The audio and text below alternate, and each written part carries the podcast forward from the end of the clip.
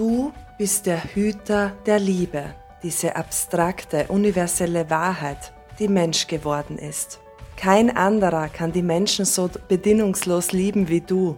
Eigentlich bist du als Engel geboren, denn hier auf Erden kannst du uneigennützig helfen, fördern und beraten.